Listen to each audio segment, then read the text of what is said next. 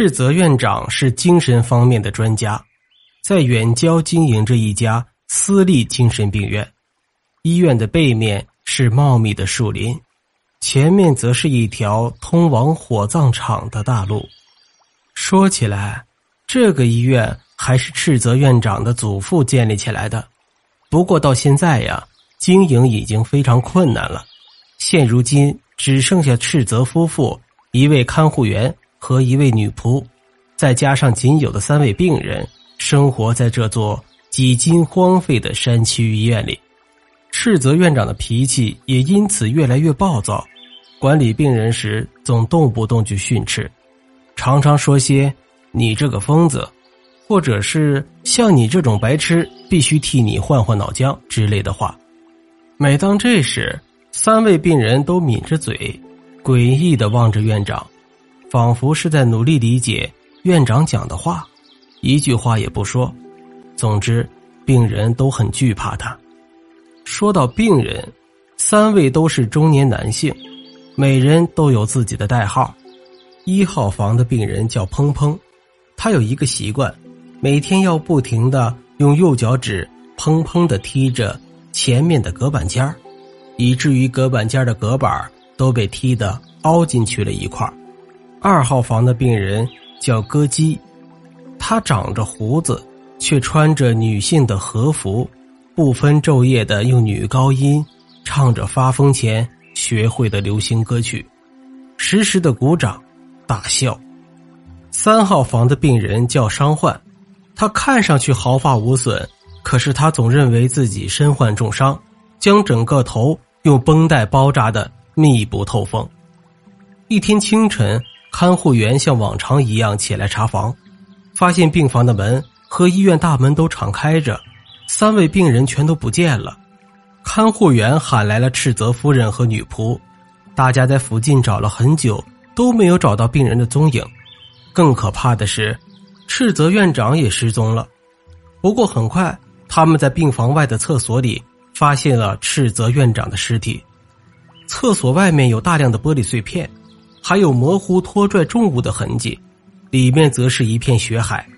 赤泽院长的尸体就倒在血泊中间，他身上还穿着昨晚睡觉时的睡袍。由于尸体被拖拽，脸上被玻璃碎片割得血肉模糊。更可怕的是，尸体的前额到头盖间被挖开了一个大洞，脑袋里空无一物，脑浆被挖光了，可四周却找不到脑浆的痕迹。警察局接到报案后，搜查主任吉田立刻带着一队警察赶了过来。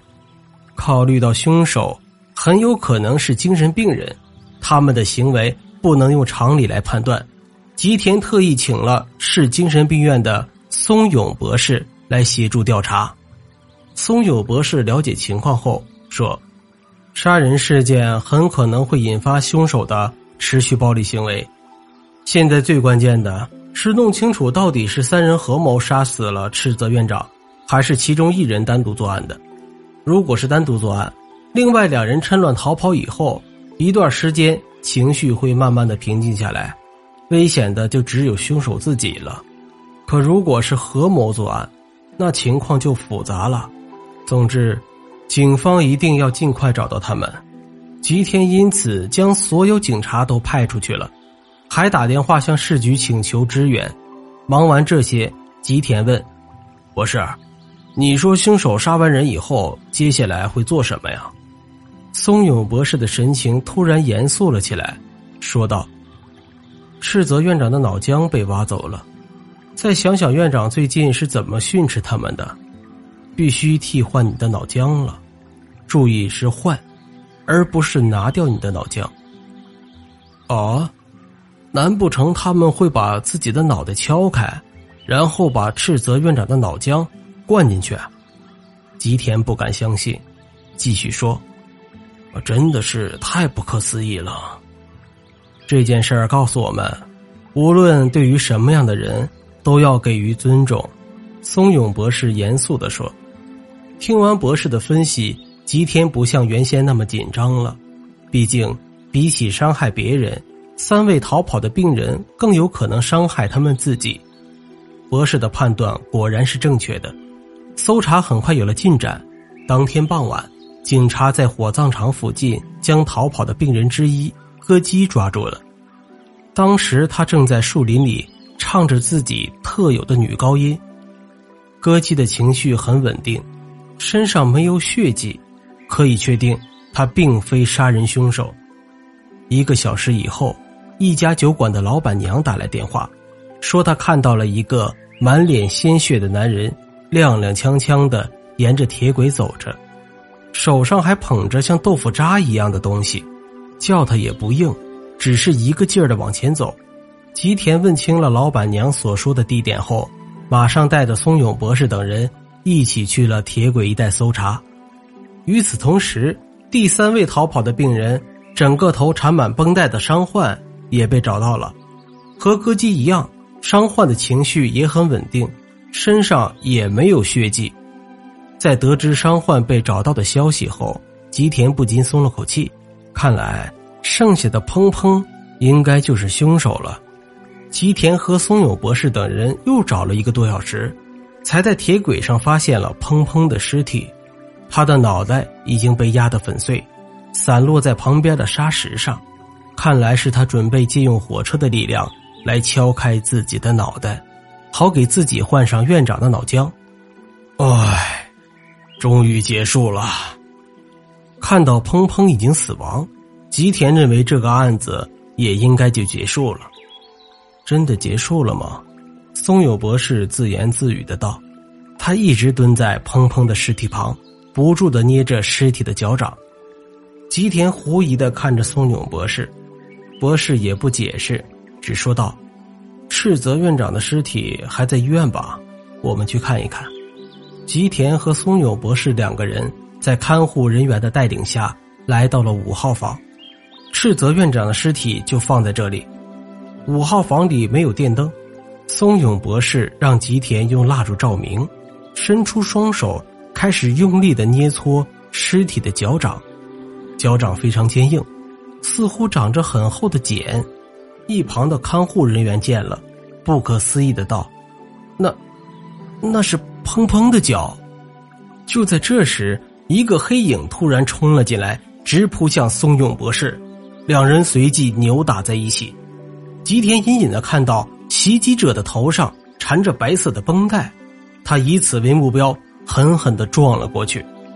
袭击者就是伤患，被制服后，他颓然的坐在地上，一句话也不说。